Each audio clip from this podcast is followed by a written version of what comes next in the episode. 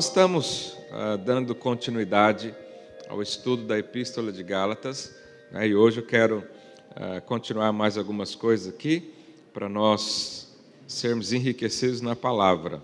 Amém? Lá em Gálatas 4,18, acompanhe aí na sua Bíblia.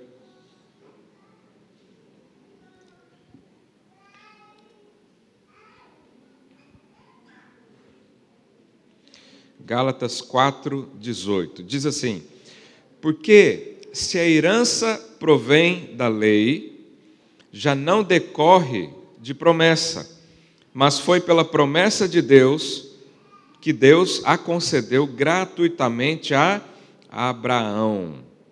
Interessante, aqui o apóstolo Paulo mencionar sobre Abraão, e é importante eu e você entendermos um pouco a história de Abraão também. Então eu quero voltar uh, lá em Gênesis, porque a Bíblia diz que Deus escolheu Abraão, isso é graça divina. Deus escolheu um homem. Você é capaz de perceber a dimensão uh, de privilégio, a dimensão de graça e de amor que é Deus, o Todo-Poderoso, escolher um homem. Você acha que Abraão era uma pessoa, nas nossas palavras né, de hoje, era uma pessoa sortuda, ser escolhido por Deus, Adão? Sim. E o mais interessante é que o apóstolo Paulo, agora nessa, nessa parte de Gálatas, ele diz que eu e você somos filhos de Abraão. Que eu e você recebemos a promessa, a promessa nós podemos classificar como uma bênção, como né, uma unção sobre nós ou algo assim. E ele diz então que eu e você recebemos o mesmo que Abraão recebeu, se eu e você cumprimos a condição que Abraão cumpriu. Como que Abraão foi abençoado? Ele creu, ele decidiu crer. Ele não tinha obras para falar. A Bíblia nem sequer fala do passado de Abraão. Ele não conhecia, não tinha lei, não tinha Bíblia escrita. Só mencionava sobre vários deuses ah, naquela época, mas Abraão foi escolhido. Mas olha o que a Bíblia fala sobre mim, sobre você, ah, lá em Efésios 1, verso 3, diz assim: Bendito Deus e Pai de nosso Senhor Jesus Cristo, que nos tem abençoado com toda sorte de bênção espiritual nas regiões celestiais em Cristo quem crê aqui que você é abençoado? Amém. A pergunta é: por que você é abençoado? Será que Deus olhou assim e falou: Deixa eu procurar os melhores dessa terra que eu vou distribuir bênção? Eu não estaria nessa lista, com certeza. Talvez alguns aqui também não. Mas aí o verso 4, olha o que, que diz: Assim como nos escolheu. Verso 4, coloca aí. Olha lá, assim como nos escolheu antes da fundação do mundo para sermos santos e repreensíveis perante Ele.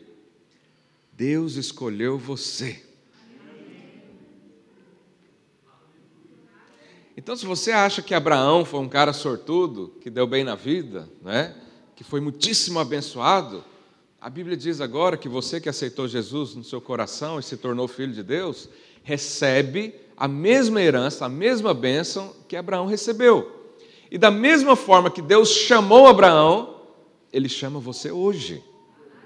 E Ele diz: Eu te escolhi. E é comum as pessoas perguntarem: por que, que Deus me escolheu? Eu não sei dizer por que, que Deus te escolheu. Eu só sei dizer que eu sou escolhido. Ah, pastor, por que, que Deus escolheu você e não escolheu o vizinho? Não sei. Só sei que eu sou escolhido. Se você está aqui, você foi escolhido também. E quanto mais eu entender isso, quanto mais isso entrar na minha mente, no meu coração, mais eu desfruto de uma vida cristã abundante. Abundante em que sentido? Em todos os sentidos.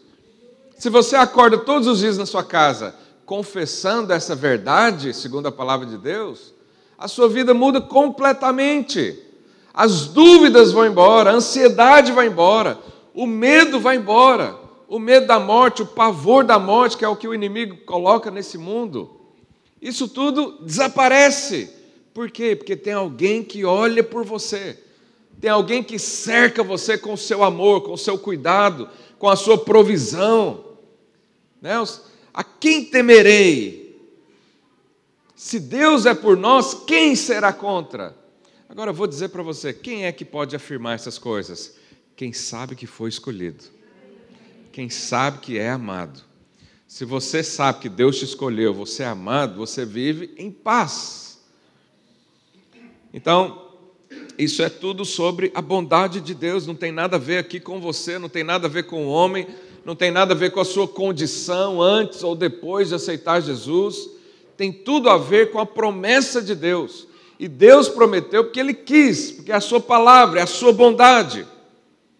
Deus expressou bondade ao homem ao escolhê-lo para viver com Ele. E quando nós entendemos isso, deixamos por terra tudo aquilo que nos separava de Deus. O que, que vai nos separar de alguém que me escolheu? Lembra quando você era apaixonado pela sua namorada lá, né, Adelso? Quando você era apaixonada pela Val, o que, que você fazia por ela? Alguma coisa te separava? Não. Você aceitava alguém ficar entre os seis dois e falar: não, aqui não vai ter nada, não. Quando você entende que é amado, quando você está apaixonado por isso, nada te afasta, mas porque muitos crentes hoje são afastados de Deus? Porque não entenderam que foram escolhidos e amados, porque colocaram coisas entre Deus e o homem.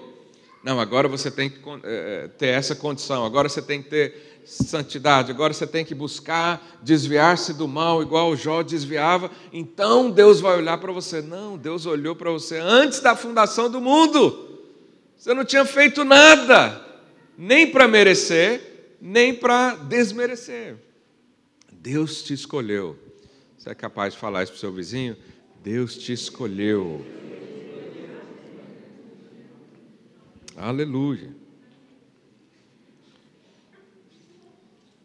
Então, lá em Gálatas 4, 18, vou ler mais uma vez. Porque se a herança provém da lei, já não decorre ou não provém de promessa, mas foi pela promessa que Deus concedeu gratuitamente a Abraão. O que, que Paulo quer dizer com isso? Preste atenção nisso.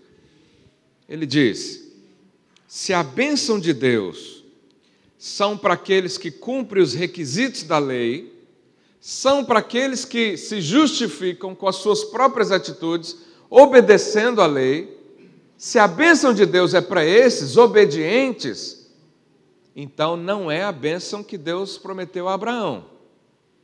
Porque a bênção que Deus deu a Abraão foi conquistada pela fé.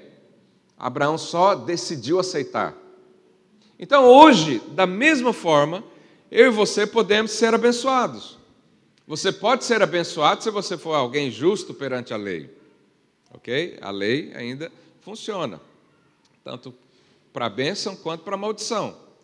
Uh, o que, que, a Bíblia diz? Se você quebra um mandamento, então você está debaixo de maldição, porque você não quebrou é, só um mandamento, você quebrou a lei toda. Então, alguém tentar merecer uma bênção diante da sua própria força, Paulo diz que isso não funciona, porque não é a bênção de Abraão. Qual que é a bênção de Abraão? Baseado na promessa. Então Deus vem e fala para você: você vai ser abençoado e você acredita nessa palavra. Por que, que você vai receber bênção? Porque Deus falou que vai te abençoar. Não tem nada a ver com você, não tem nada a ver com o seu comportamento, tem a ver com a sua crença, a sua fé. Deus chamou Abraão e disse: Eu vou te abençoar. Se fosse, né? Imagina você lá no, no lugar de Abraão. Você hoje, com a sua consciência. Você, né, de repente vem Deus, aparece para você, está lá em Gênesis 12, eu vou ler daqui a pouco. Mas Deus fala: Eu vou te abençoar. O que, que você ia pensar naquela hora? Com certeza a gente faria um raio-x na nossa vida. Não, peraí, deixa eu ver se é comigo mesmo. Às vezes ele errou de nome, né? É alguém que tem o mesmo nome que o meu. Ou, não, mas já que ele vai me abençoar, então deixa eu arrumar minha vida. Não é assim? A gente chama alguém para um culto, para um encontro, um dia antes, o cara já começa a lembrar de tudo que ele fez a semana, fala, deixa eu orar aqui, porque vai que tem um profeta lá, vai expor minha carnalidade, meu pecado, o que, que eu fiz, o que, que eu faço, quem eu sou. E, e aí ele senta lá no fundo, né, para não ver. Isso é a doença dos Gálatas. Isso é tirar os olhos de Cristo e voltar os olhos a você mesmo. Então, se você for abençoado por causa da sua condição, Paulo diz: essa aí é a bênção da lei. Mas ninguém é abençoado por causa da lei, porque ninguém consegue cumprir. Mas se você é abençoado porque você creu que Deus te escolheu, te amou, te projetou uma vida, te deu propósito, te deu alegria, te deu uh, vida, e por isso eu sou abençoado, então você está crendo na promessa e na palavra de Deus, e não tem nada a ver com você. Então pergunta o seu vizinho aí: você é abençoado mediante a lei ou mediante a promessa de Deus? Isso define muitas coisas na nossa vida. Isso traz uh, uma, uma noção de bênção. Quem crê única e exclusivamente na palavra de Deus, ele vive pela fé. E o centro do Evangelho é a fé. Não há como a gente viver de outra forma. Vamos avançar então. E quando nós cremos na bênção, né, na promessa de Deus, nós cremos que todas as promessas já estão liberadas a nosso favor. O que, que diz. Ah, deixa eu ler para você. 2 Coríntios 1, verso 20. Eu, eu li isso aqui há alguns domingos, porque quantos são as promessas de Deus, tantas tem nele o sim, porquanto também por ele é o amém, para a glória de quem? De Deus. As promessas de Deus para a minha vida, para a sua vida, já foram liberadas da parte de Deus, já tem o sim. Você sabe, quando você recebe uma palavra de Deus, significa que lá nos céus já foi liberada. Você recebe só para gerar fé no seu coração e a fé traz à existência as bênçãos do Senhor. Então aqui diz que as bênçãos do Senhor já estão liberadas, já tem o sim de Deus. Você não precisa orar e perguntar, Senhor, eu, eu posso ser abençoado hoje, ou eu, eu quero receber uma bênção. É da vontade do Senhor que eu seja abençoado. Você não precisa disso, porque já está escrito. E aqui diz que é para a glória de Deus, não é glória sua. Se fosse mediante ao seu comportamento, era glória do homem. Se eu subisse aqui e falasse para você, eu sou muito abençoado. Por quê, pastor? Porque eu oro cinco horas em línguas todos os dias, eu jejuo três vezes na semana, e é, eu estaria dando glória a mim mesmo. Qualquer um poderia olhar e dizer: ah, isso aí é uma pessoa abençoada mesmo, olha tudo que ele faz. Mas essa não é a vida pela fé. A vida pela fé é: eu sou abençoado. Por quê? Porque Deus disse que me abençoa. A minha família é bendita. Por quê? Porque ela está debaixo do sangue de Cristo. Os meus caminhos são prósperos. Por quê? Porque o Senhor é quem os trilhou. Tudo é para a glória de Deus. Você consegue exaltar o Senhor na sua vida? Ou você está sempre procurando algo para colocar uma justificativa para ter recebido. Nós precisamos ser práticos nisso. É a palavra do Senhor. Então, olha o que diz lá em Gênesis 12. Vamos falar um pouco da vida de Abraão. Gênesis 12, a partir do verso 1.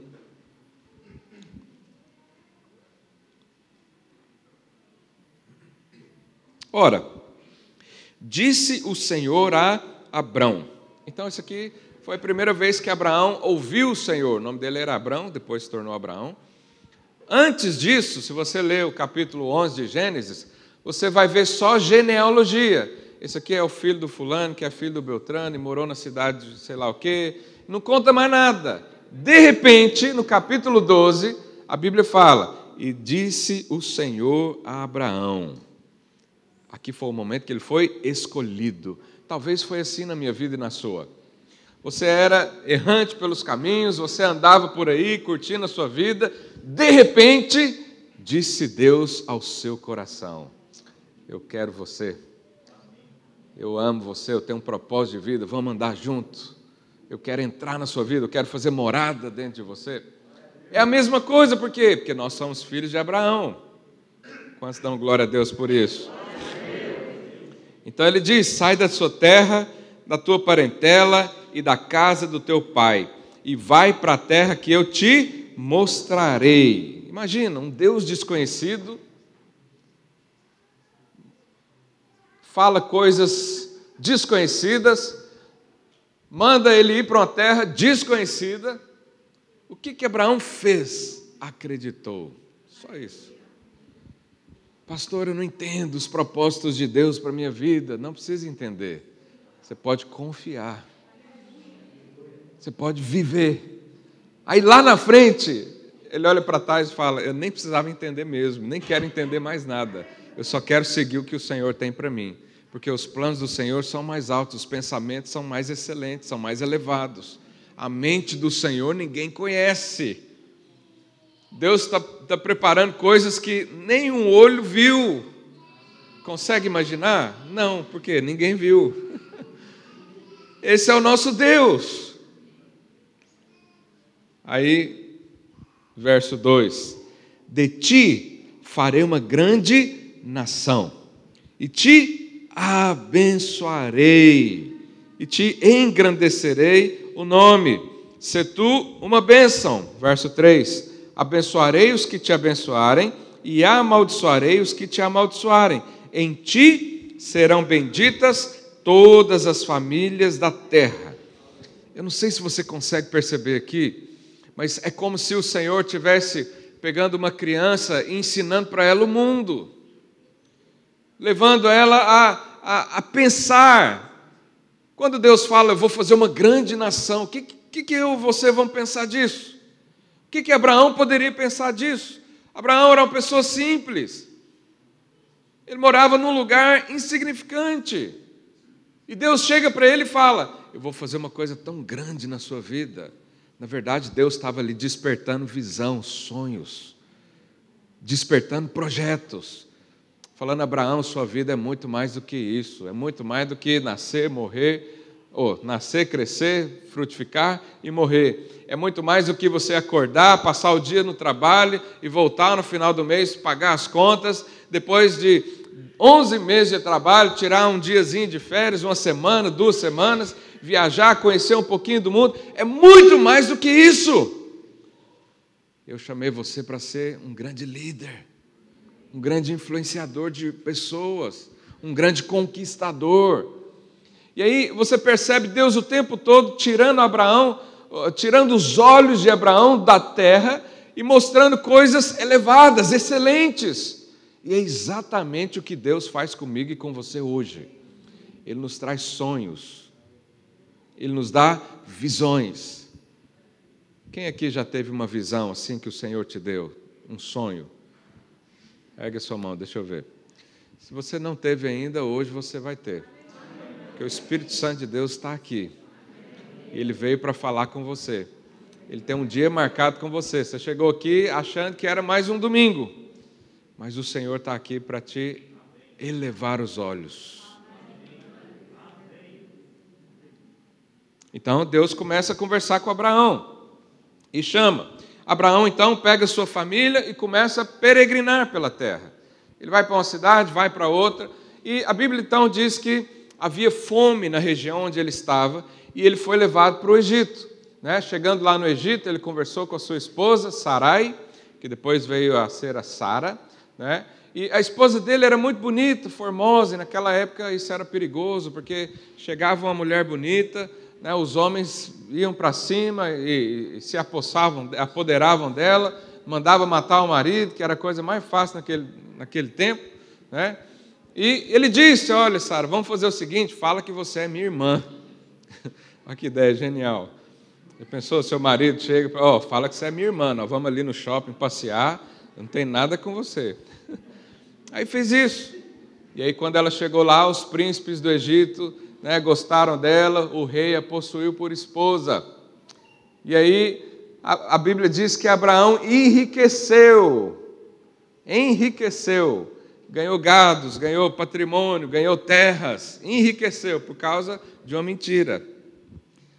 E aí cresceu, Deus falou com, com faraó, disse, olha, você está possuindo a esposa de um homem, então o negócio vai ficar ruim para você. Aí ele chamou Abraão, falou: Abraão, o que, que você está fazendo? Você me enganou, toma aqui sua mulher, vai embora daqui. Só que ele saiu de lá rico, riquíssimo. Deus o prosperou de uma maneira surpreendente.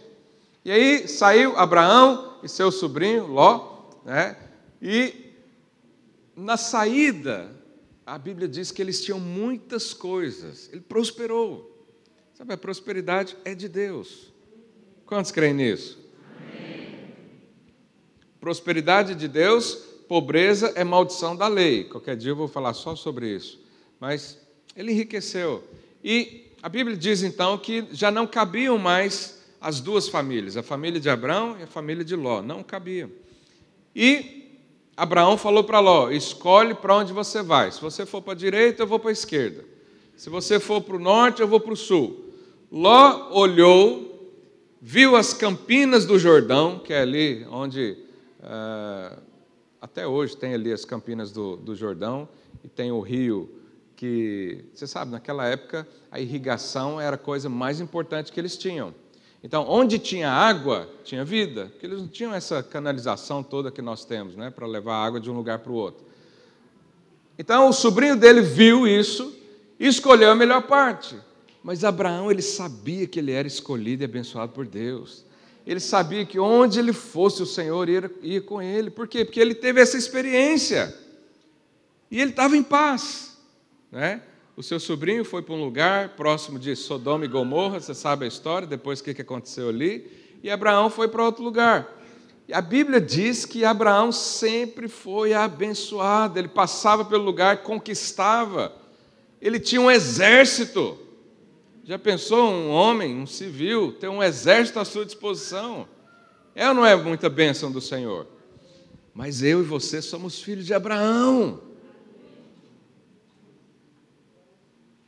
Eu acho que talvez você não entendeu isso, mas tudo que Abraão teve, eu e você podemos ter.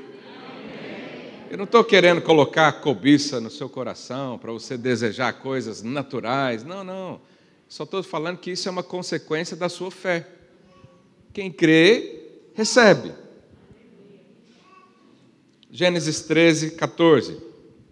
Disse o Senhor a Abraão: Depois que Ló se separou dele, ergue os olhos e olha desde onde está para o norte, para o sul, para o oriente, para o ocidente, porque toda essa terra que vê, toda essa terra que vê, eu te darei e a ti e a tua descendência para sempre.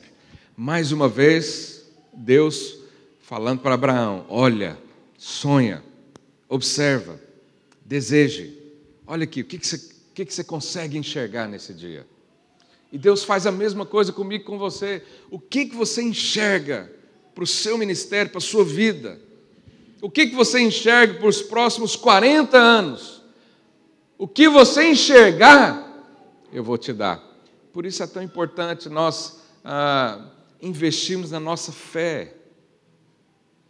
O que, que você crê para a sua vida? Ah, pastor, eu creio que Deus está me disciplinando porque eu tive uma vida muito complicada para trás. Eu creio que Deus é amor, mas Ele também é justiça. Então é isso que você vai ter. Deus só pode te abençoar na fé que você tem. E ele diz para Abraão: O que, que você vê? E ele ainda dá a dica: olha para todos os lados. Isso significa uma abundância de suprimento para mim e para você. Olhe por todos os lados, anda por essa terra, vai de um lado até o outro e sonhe. Sonha. Tenha visões da sua família crescendo aqui. Tenha visões dos seus rebanhos sendo alimentados nesse lugar. Quando me enviaram para Portugal, eu pedi para eu vir uns dois meses antes né, da mudança, e eles conseguiram me enviar. Eu passei uns 15 dias aqui com os irmãos, e eu andava para todo lado, assim, igual, sabe, quando é a primeira vez que você sai da sua cidade, né? Aí você olha assim, aí você vê, eu não sei quem é do interior, né? Eu era do interior do Brasil, lá de Goiânia. Na, há 30 anos atrás, Goiânia não é o que é hoje, né? E não tinha aquelas tecnologias todas. Aí um dia eu fui para São Paulo, cheguei lá, tinha um metro, falei, uau, o que, que é isso? Eu cheguei aqui em Portugal e andei, a pastora Sueli estava aqui na época, fez um tour comigo, levou em todos os lugares aqui da região de, de Lisboa. E eu parecia. Eu, eu, eu, eu queria achar uma outra expressão, mas eu só lembro de uma: pinto no lixo. É uma expressão meio feia, mas eu só lembrei dessa. Pintainho, né? O filhote da galinha. Eu olhava tudo, eu falava, uau, isso aqui é para mim, Deus. Ele falava, é. Eu falei, amém. Hoje eu, eu vou no mercado, eu olho para as pessoas e Deus continua falando, é para você. O que, que você enxerga? Eu olho para os irmãos aqui, eu só vejo líder de célula, não sei porquê. O que, que você vê? Olha, observa, porque tudo que você vê, eu vou te abençoar. Por isso, eu não tenho dificuldade de pedir as coisas. Eu não tenho dificuldade, eu peço para o Senhor, tudo que eu quero eu peço. Tem coisas que eu nem peço, Ele me dá, porque Ele sabe do meu desejo. E a Bíblia diz que o Senhor ama satisfazer os desejos dos filhos. É igual pai para filho. Eu tenho quatro filhos, eu amo fazer alguma coisa para eles. Eu amo servi-los. E sempre que o Senhor me dá um sonho, uma visão e me leva para isso, é porque o Senhor quer alargar as bênçãos na minha vida. Nós chegamos aqui, éramos um grupo de 40 pessoas reunidos lá no hotel uh, Sleep VIP, algum, Berna, não é? Alguma coisa assim. E eu ia para lá todo domingo e o Senhor falava para mim: olhe para a cidade, esse lugar aqui é muito pequeno para vocês. E eu falava isso para alguns irmãos, não na soberba de achar que por causa de mim Deus está. Não, Deus faz por causa dele. Não tem nada a ver comigo. E aí eu comecei a procurar outros imóveis, porque ali era um hotel, a gente não conseguia fazer reuniões em outros dias, e comecei a andar pela cidade. E a minha diversão era essa, era andar pela cidade à procura de algo de Deus. E eu andava e eu olhava lá os, os, os anúncios de prédios, ia olhar prédio, olhava um, olhava outro. E eu olhava um e falava: não, esse aqui não é adequado, esse aqui vai ficar muito apertado para os irmãos, esse aqui tem escada, né? tem, tem gente que tem mais dificuldade. Era minha diversão olhar isso, porque era um sonho de Deus. E aí achamos um prédio lá em Benfica, e Benfica é uma área nobre né, de Lisboa, e eu, eu comentei isso com alguém, a pessoa falou, ah, mas Benfica, lá é muito caro, toma cuidado, não sei o quê. E, mas eu enxergava isso, eu via, eu via o Senhor dizendo para mim, vai, olha, sonha, busca, Pede.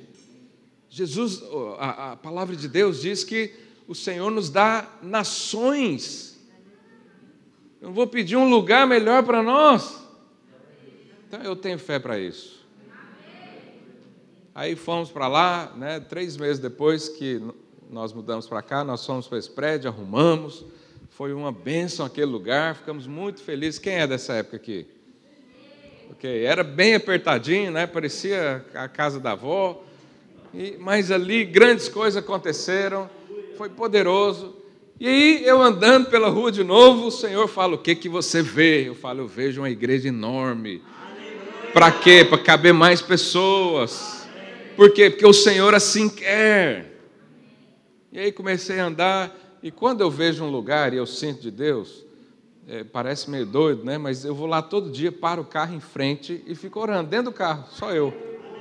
Põe a música lá. Aí vim aqui ver esse lugar, porque lá já estava muito apertado para nós.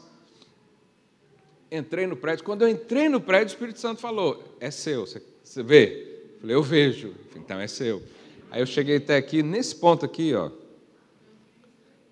Não tinha nada aqui, só tinha bagunça, umas coisas assim. Eu cheguei bem aqui e vi isso aqui. Vi mesmo, nossas reuniões. Imaginei já o louvor tocando. Por quê? Porque o Senhor nos leva a sonhar. O Senhor nos fala: olha, o máximo que você conseguir. E a cada dia a gente consegue olhar mais alto ainda. E aí eu parei o carro, aqui é um pouco mais distante, né? Então eu vinha menos, parava o carro ali, ficava olhando. Aí um dia o vizinho aqui que usava esse lugar emprestado abriu, eu vim aqui de curioso, né? Ele ficou meio assustado. Eu falei: "Não, posso dar uma olhada aqui no lugar?" Pode. Eu já tinha visto o lugar. Mas eu entrei de novo. Entrei, não tinha energia, tinha que ligar a lanterna. E fiquei aqui sonhando. Por quê? Porque esse é o modus operandi de Deus. Ele te chama para sonhar. E o que você enxerga, Ele te dá. Deus não é um, um pai carrasco que promete algo para os filhos e não dá. Eu não tenho coragem de fazer isso com meu filho. Se eu falar para meu filho, ó oh, filho, se hoje você for bem na escola, eu vou te dar um chocolate. Se ele foi bem ou não, ele vai pedir. Meu filho é assim.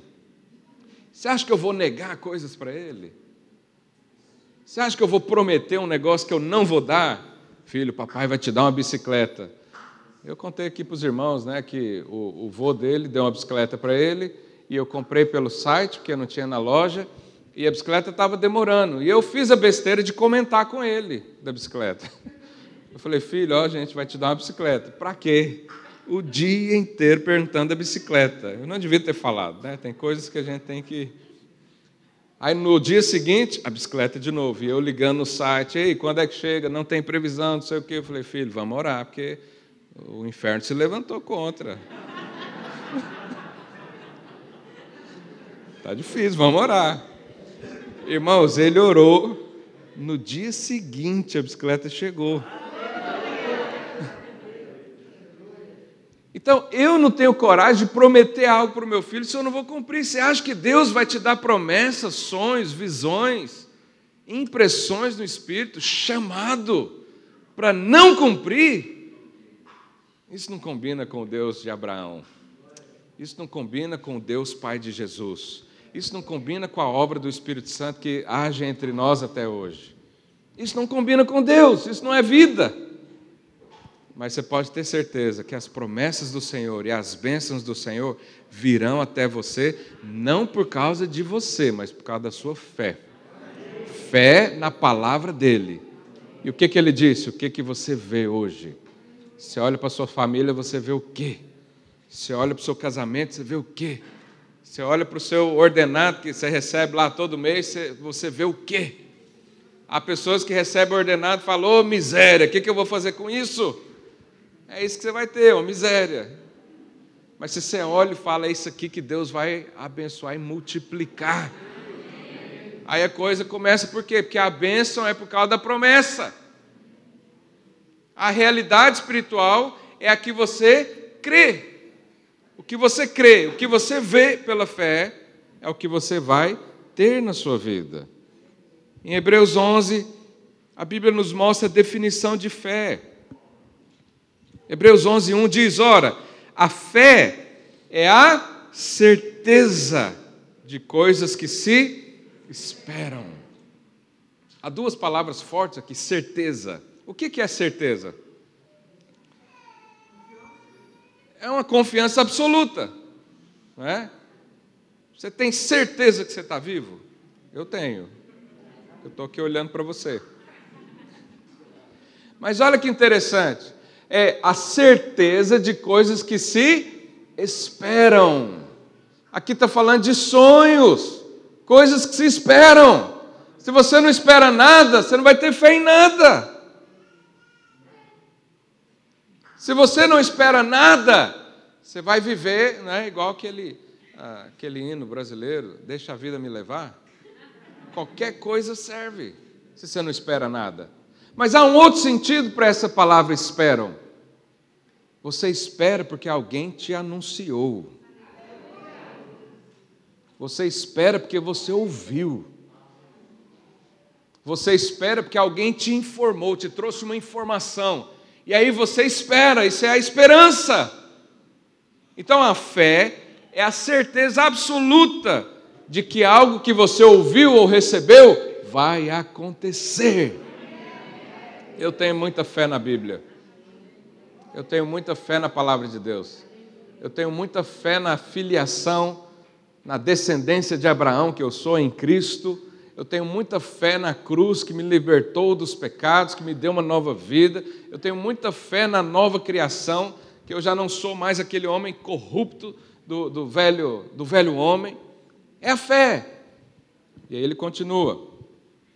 Verso 2: Pois, pela fé, os antigos obtiveram bom testemunho. Os antigos está falando de quem? Dos patriarcas, de Abraão. Por que, que Abraão teve bom testemunho? Por causa da fé. Ele não tinha lei para seguir. Por causa da fé. Qual que era a fé que ele tinha? Eu vou te abençoar, eu vou te dar os caminhos, eu vou. E hoje nós temos a mesma coisa. Só que hoje é muito mais fácil crer nisso porque Deus não é um Deus desconhecido. O Espírito Santo está aí dentro de você, ele é um com você. É muito mais fácil crer hoje, porque o Espírito Santo nos conduz. Aleluia. Hoje não é uma voz que veio de repente, não, você recebeu, você creu. Verso 3: Pela fé entendemos que o universo foi formado pela palavra de Deus de maneira que o visível veio a existir das coisas que não aparecem. Então, andar pela fé é acreditar em tudo que Deus diz. Andar pela fé é receber sonhos da parte do Senhor, é receber visões, é receber herança, é receber as dádivas de Deus, é receber um chamado de Deus para algo muito maior do que nós. Isso é andar em fé. Lá no capítulo 3 de Gálatas, verso 22, diz: Mas a Escritura encerrou tudo sobre o pecado, para que, mediante a fé em Jesus, mediante a fé em Jesus Cristo, fosse a promessa concedida aos que creem. A única forma de você ser abençoado hoje é pela fé. Você crê nisso? Você crê que Deus pode entrar em todas as áreas da sua vida? Você crê que Deus pode te abençoar em tudo que você colocar as suas mãos? Você crê que onde você pisa, aquele lugar se torna santo? Você crê que o Espírito Santo está em você e ele se move em você? Você crê que há um chamado da parte de Deus para viver uma vida sobrenatural? Você crê que você foi chamado para expelir demônios, para curar enfermos e, e trazer liberdade para aqueles que estão presos? Você crê que Deus tem uma vida feliz, em paz para você e que você também é luz do mundo e é sal na terra? Quem crê, vive. Abraão viveu assim, por causa da palavra, não por causa dele. Então, meu querido irmão, minha irmã, nesse dia, decida parar de olhar para você mesmo. Pare de condicionar as bênçãos do Senhor por causa do seu comportamento. Vem no Senhor e pede. Pede ao Senhor visões, pede ao Senhor para restaurar sonhos. Sonhos que você recebeu, está aí adormecido, está aí paralisado. Mas hoje é o dia de você sonhar novamente, porque o que você vê, Deus vai te dar. O que você enxerga, Deus vai te dar. Oh, meu tempo já passou, meu Deus. Não cheguei nem na metade que eu ia falar hoje. Bom, nós temos o ano inteiro, né, para falar. Eu queria então parar aqui. É... Mas eu quero orar pela sua fé.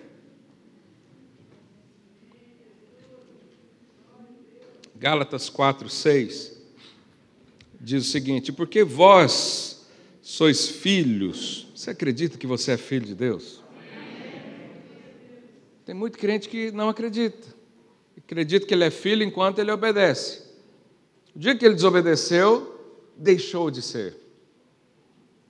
Mas não é o que a Bíblia diz. Enviou Deus ao nosso coração, porque nós somos filhos, né? O espírito do seu filho, que clama o quê? Aba, Pai. O Espírito Santo que está dentro de você sempre vai clamar Aba, Pai. O Espírito Santo nunca separa Deus do homem.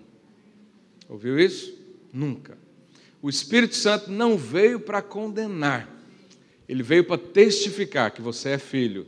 E além de testificar, aí dentro do seu coração, no seu peito, ele grita: Abba, Pai, eu tenho um Pai, eu sou filho amado, eu sou filho de Deus. E aí, verso 7: De sorte que, eu estou lá em Gálatas 4, ok. De sorte que já não és escravo, porém filho. E sendo filho, também o que? Herdeiro por Deus. Herdeiro por Deus.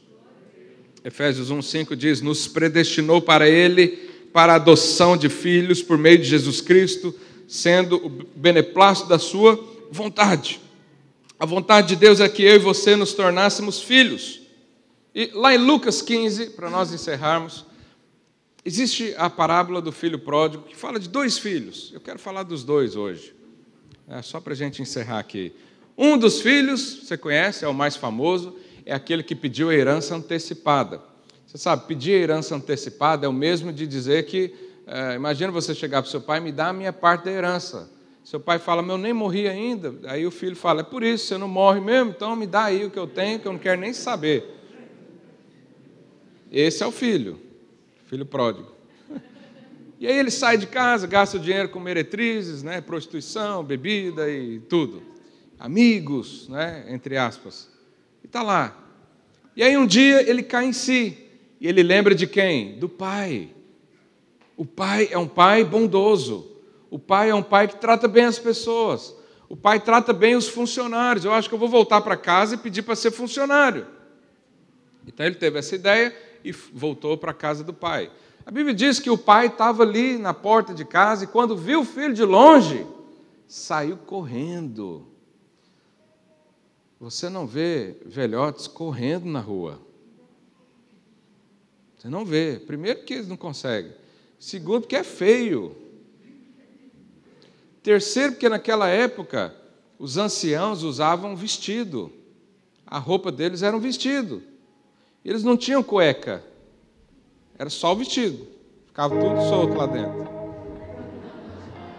Aí você imagina um velho correndo de vestido. As irmãs usam vestido, você sabe que a única forma de correr com vestido é você tem que erguer até a cintura. Ou seja, exposição, vergonha.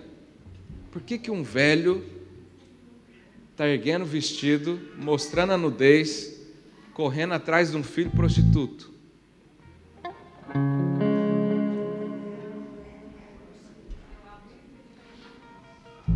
Isso não fala do amor de Deus? Você sabe, na lei, talvez você não conheça, mas havia um mandamento onde dizia que se, se um filho fosse rebelde, e o pai conversasse, a mãe conversasse, os tios, todo mundo tentasse resolver e não resolvesse, levava para os anciãos, tentava resolver, não resolvesse, o que tinha que fazer com o filho? Levar para fora da cidade e apedrejar até a morte. Essa era a lei. Né? Você que quer seguir a lei, então siga a lei. Eu não quero. Não vou fazer isso com meus filhos. Então, esse filho, possivelmente ele estava encaixado nessa lei. Possivelmente era um filho rebelde, que alguém que deseja a morte do pai. Você vai pensar o que de um cidadão assim? Ele merecia ser apedrejado. Ele merecia morrer. Ele não merecia nada do pai. Ele pensou numa atitude de misericórdia de pensar, eu acho que meu pai vai me tratar pelo menos como servo. Ele confiou na misericórdia do pai. E você sabe, quando o pai viu o filho, o que, que o pai pensou? Meu filho vai ser condenado. Que é isso que a lei diz. Mas o pai correu e o alcançou antes da condenação. Quando ele chegou na cidade, ele já não era um filho rebelde, ele era um filho amado.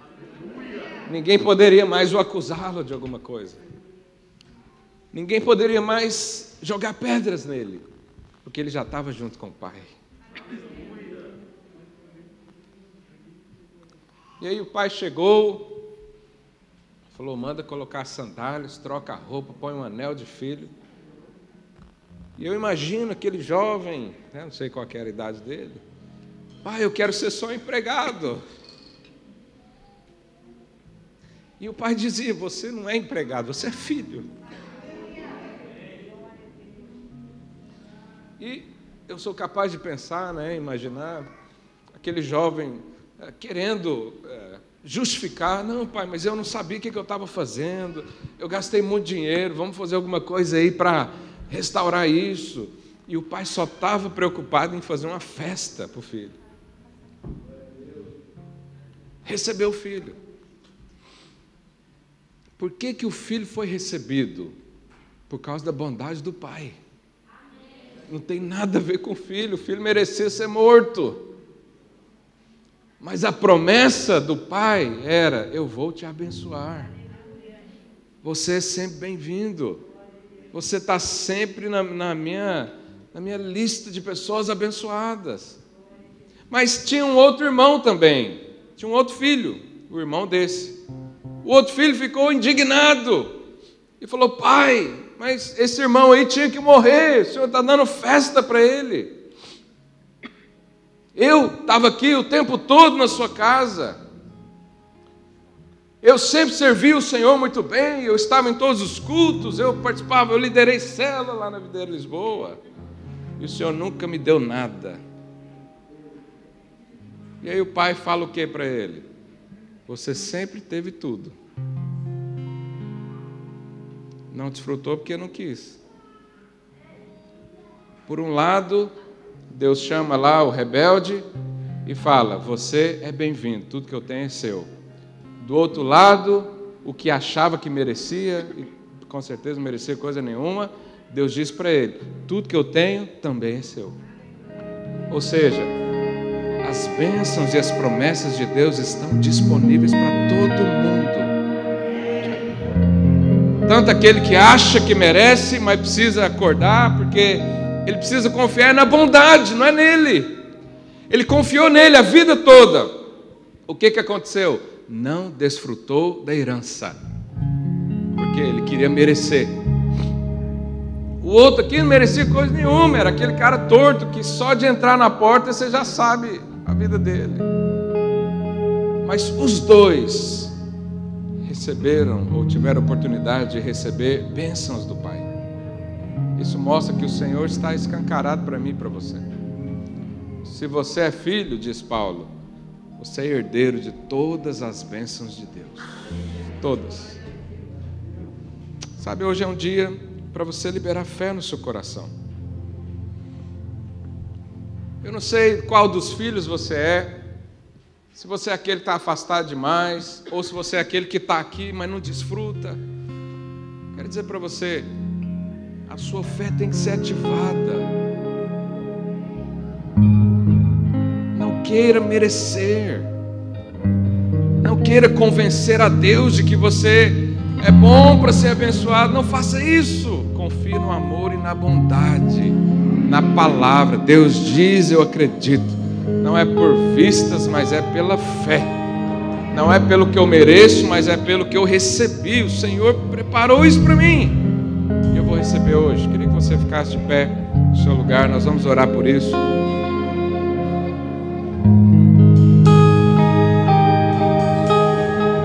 Nós estamos um pouco privados de fazer apelos, né? Não podemos mais ter tanta aglomeração assim. Por isso, queria que você orasse aí no seu lugar mesmo. Falasse, Deus, ativa a minha fé para crer na bênção. Não quero andar por vista quero andar pelo caminho da justiça do homem, não quero achar que eu mereço, não quero tentar viver uma vida chamar a sua atenção. Não quero viver a vida mendigando algo do Senhor, porque o Senhor já me deu. E hoje eu quero viver a realidade dos filhos. E eu creio que em Cristo Jesus fui feito filho de Deus. E eu vivo debaixo da bênção, da unção, da vida, da alegria, da paz que excede o entendimento do Senhor, porque o Senhor me fez assim. Aí no seu lugar, fale com o Senhor com as suas palavras.